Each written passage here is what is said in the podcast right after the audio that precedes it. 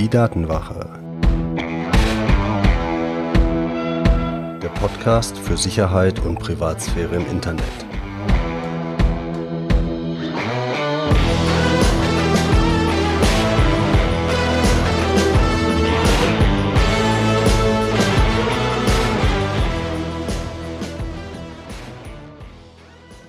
Hallo zur sechsten Folge der Datenwache, dem Podcast, in dem es um die Sicherheit deiner Daten und deiner Privatsphäre im Internet geht. Ich bin Mitch und das Thema dieses Mal ist Werbung. Sind das eigentlich nur die bunten Bildchen, die mich beim Surfen nerven oder verbirgt sich da vielleicht mehr dahinter? Wir schauen uns jetzt gleich erstmal an, wie Werbung überhaupt auf deinen Rechner kommt, dir angezeigt wird um danach einen Blick darauf zu werfen, wie überhaupt ausgewählt wird, welche Werbung du zu sehen kriegst. Und du wirst dann sehen, dass da eine relativ perfide Maschinerie dahinter steht. Und natürlich gibt es dann im Anschluss entsprechend auch wieder den Tipp, um dich ein wenig vor dieser Maschinerie zu schützen und deine Datenspuren zu minimieren. Warum gibt's überhaupt Werbung? Werbung soll grundsätzlich erstmal dafür motivieren, irgendwo für Sachen mehr Geld auszugeben. Das ist ja grundsätzlich erstmal so aus Sicht der Unternehmen auch vollkommen okay. Die Frage ist halt, in welcher Form diese Werbung präsentiert wird und du wirst gleich sehen, dass dieses personalisierte an der Werbung mittlerweile die große Gefahr ist. Aber schauen wir uns erstmal an, wie die Werbung überhaupt auf deinen Rechner kommt. Und da gibt es eigentlich zwei verschiedene Varianten, wo Werbung herkommt. Die Werbung kann direkt mit einer Webseite verknüpft sein oder sie kann aus einem sogenannten Werbenetzwerk kommen. Bei dem direkten Weg macht der Werbende mit demjenigen, der seine Webseite zur Verfügung stellt, im Prinzip direkten Vertrag und die Webseite liefert dann direkt diese Werbung aus. Das kann man sich also so vorstellen, als ob der Spiegel halt einen Platz auf seiner Webseite hat und jeder, der da Werbung schalten will, der ruft halt beim Spiegel an, sagt, ich hätte hier gerne so eine kleine Box von 100 mal 200 Pixeln. Was kosten das? Dann diskutieren die das, dann kriegt der Spiegel die Werbung von dem geliefert, dann äh, spiegeln die die da ein oder zeigen die da an und das machen die dann jedes Mal für eine Werbung. Der eine sagt, ich möchte in den Autoteil, der andere sagt, ich möchte in, äh, in, den, äh, in den Teil für Sport oder sonstige Aktivitäten. Man merkt also schon, das ist nicht wirklich praktikabel. Das ist jetzt schon lange her, dass das so gemacht worden ist. Also ist man übergegangen zu sogenannten Werbenetzwerken. Und Werbenetzwerke passieren jetzt so, dass es auf der einen Seite die sogenannten Publisher gibt, also die Webseiten, die Werbung darstellen. Und auf der anderen Seite gibt es die Werbetreibenden, also diejenigen, die die Anzeigen zur Verfügung stellen. Und das Ganze wird über ein Werbenetzwerk miteinander verbunden. Und die Sache gibt's auch schon etwas länger. Die Firma DoubleClick, eine der bekanntesten Werbenetzwerke, wurde zum Beispiel schon 2003 für 3,2 Milliarden an Google verkauft. Also dementsprechend, da ist schon seit geraumer Zeit Geld drin. Aber wie funktioniert so ein Werbenetzwerk jetzt im Prinzip? Wir haben gesagt, wir haben auf der einen Seite den Publisher denjenigen, der die Werbung hinterher anzeigt. Das ist jetzt meinetwegen mal die Spiegel Online-Seite, die haben halt ihre Webseite und da gibt es jetzt einen Bereich, da sagen die, hier würden wir Werbung anzeigen. Auf der anderen Seite gibt es den Werbeschaltenden. Nehmen wir mal an, das ist jetzt eine Firma namens Werkzeug.de, die wollen jetzt Werbung für Werkzeug machen. Und die haben halt entsprechend ihre Webseite Werkzeug.de. Und um jetzt die Werbung auf die Seite von Spiegel Online zu kriegen, gibt es in der Mitte noch ein Werbenetzwerk. Das heißt, Spiegel Online stellt einen Platz zur Verfügung für das Werbenetzwerk. Und wenn ihr jetzt diese Seite aufruft, dann ruft ihr nicht die Daten von spiegel.de auf, also den Artikel natürlich schon und vielleicht auch die Bilder zu dem Artikel. Aber dieser Platz, der wird vom Server des Werbenetzwerkes geladen. Und das Werbenetzwerk liefert jetzt die Werbung aus für werkzeug.de. Das heißt, dieser, diese Anzeige, dieses Bildchen da drin ist halt auch nicht wirklich ein Bildchen, sondern es ist ein Code, der auf dem Werbenetzwerk halt die entsprechende Werbung nachlädt und euch damit dann die Werbung zum Beispiel von werkzeug.de anzeigt. Jetzt muss das Werbenetzwerk ja auch irgendwie entscheiden, wurde auf diese Werbung geklickt oder nicht, weil typischerweise werden die Preise bezahlt nach, wie oft auf eine Werbung geklickt wurde. Das heißt, das reine Anzeigen ist jetzt nicht der typische Fall, wie Werbung honoriert wird, sondern werkzeug.de bezahlt dafür, dass jemand draufklickt. Und wie erkennt das Werbenetzwerk, ob jemand auf die Werbung geklickt hat? Ganz klar, auf werkzeug.de wird auch ein Stück Software vom Werbenetzwerk eingebunden, ein sogenanntes Tracking Pixel. Das habt ihr in einer der vorherigen Folgen schon mal gehört. Das ist halt ein Pixel, ein kleines nachzuladendes Element, das immer dann anzeigt, wenn diese Webseite werkzeug.de geladen wird, wer die geladen hat.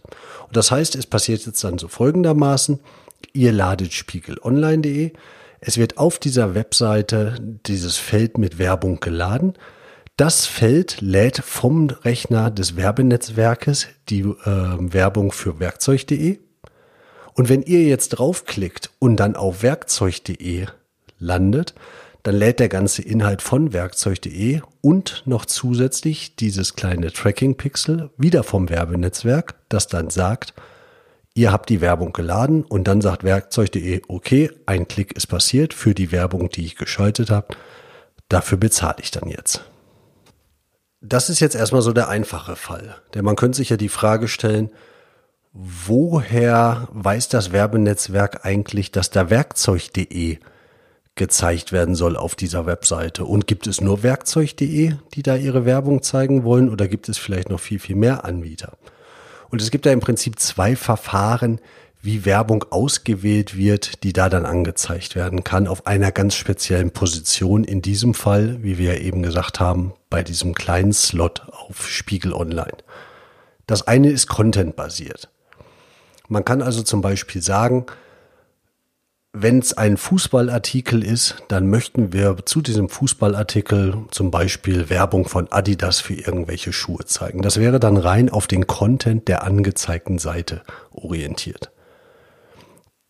Die Alternative dazu ist, dass das auf Basis von dem Profil des die Seite Aufrufenden passiert, also deines Profils und damit dann mehr nach demografischen Daten oder nach Interessen geht.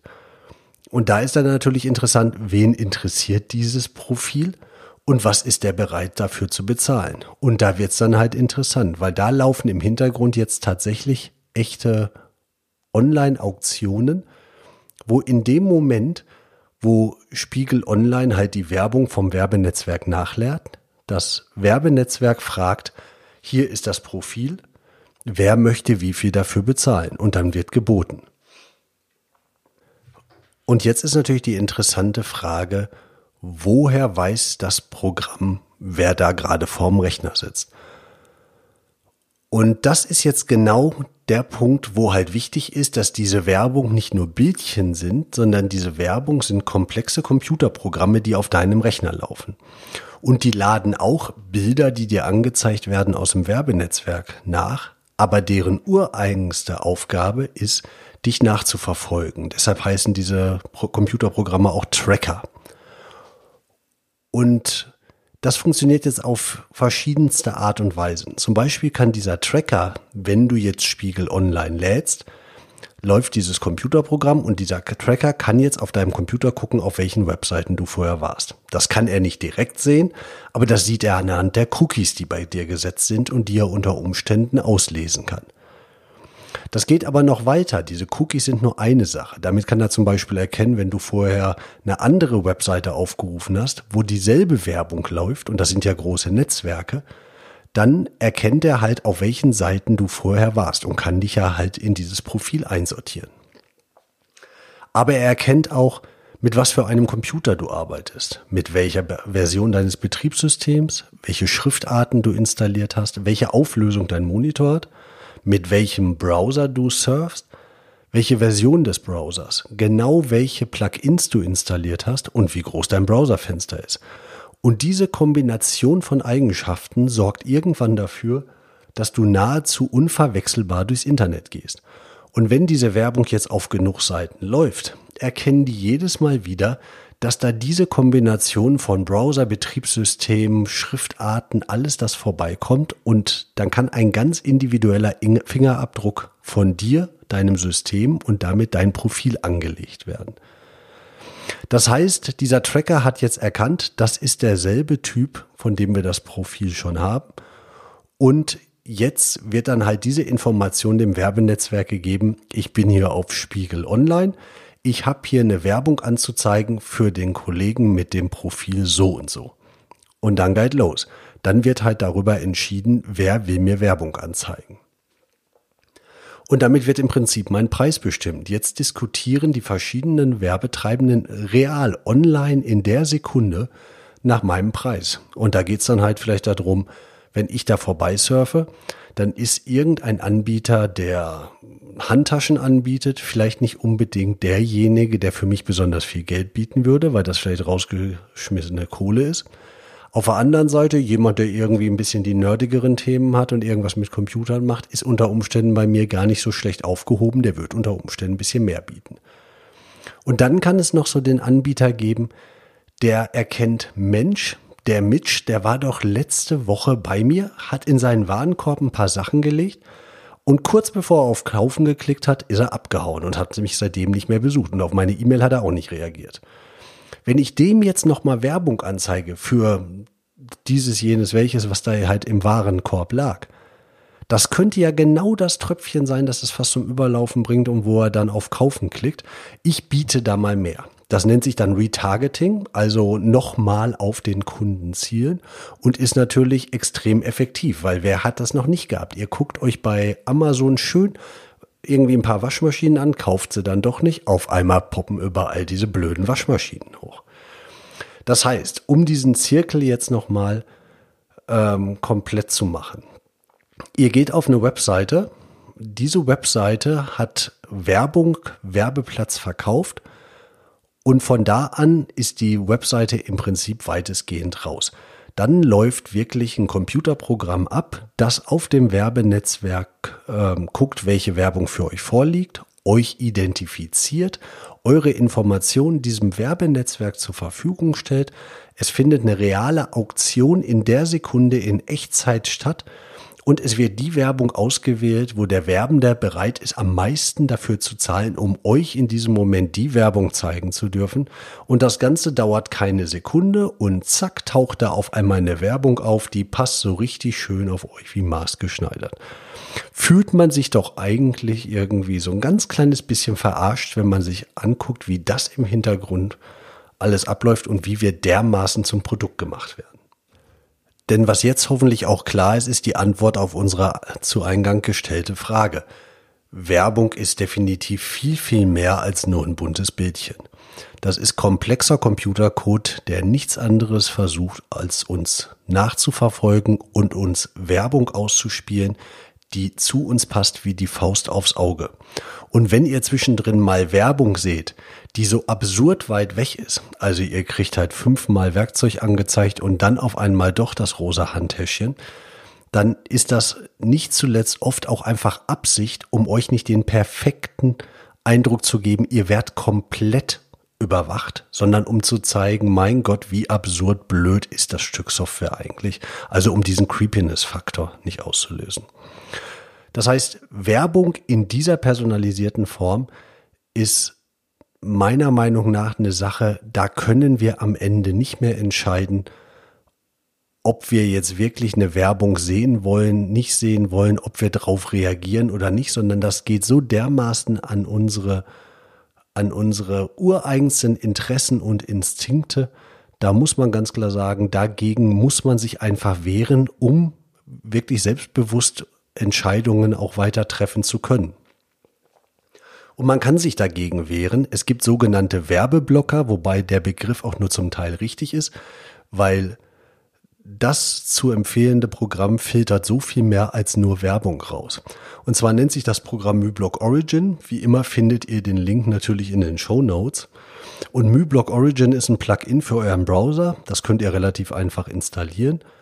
Und auf Basis von Listen filtert das genau diese Werbungen, aber vor allen Dingen auch diesen Tracker-Code raus und verhindert dann, dass das geladen und angezeigt wird.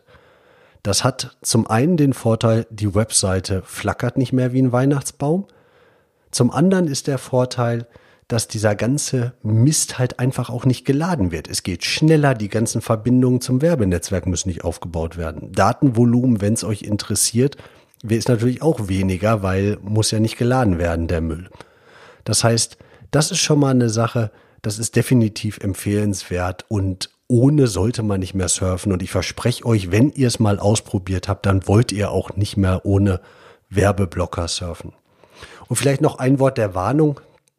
Es gibt auch andere Werbeblocker, die deutlich mehr Werbung machen für sich selber, ähm, wo man als Unternehmen sich aber auf die Liste einkaufen kann, als quasi nicht störende Werbung trotzdem angezeigt zu werden.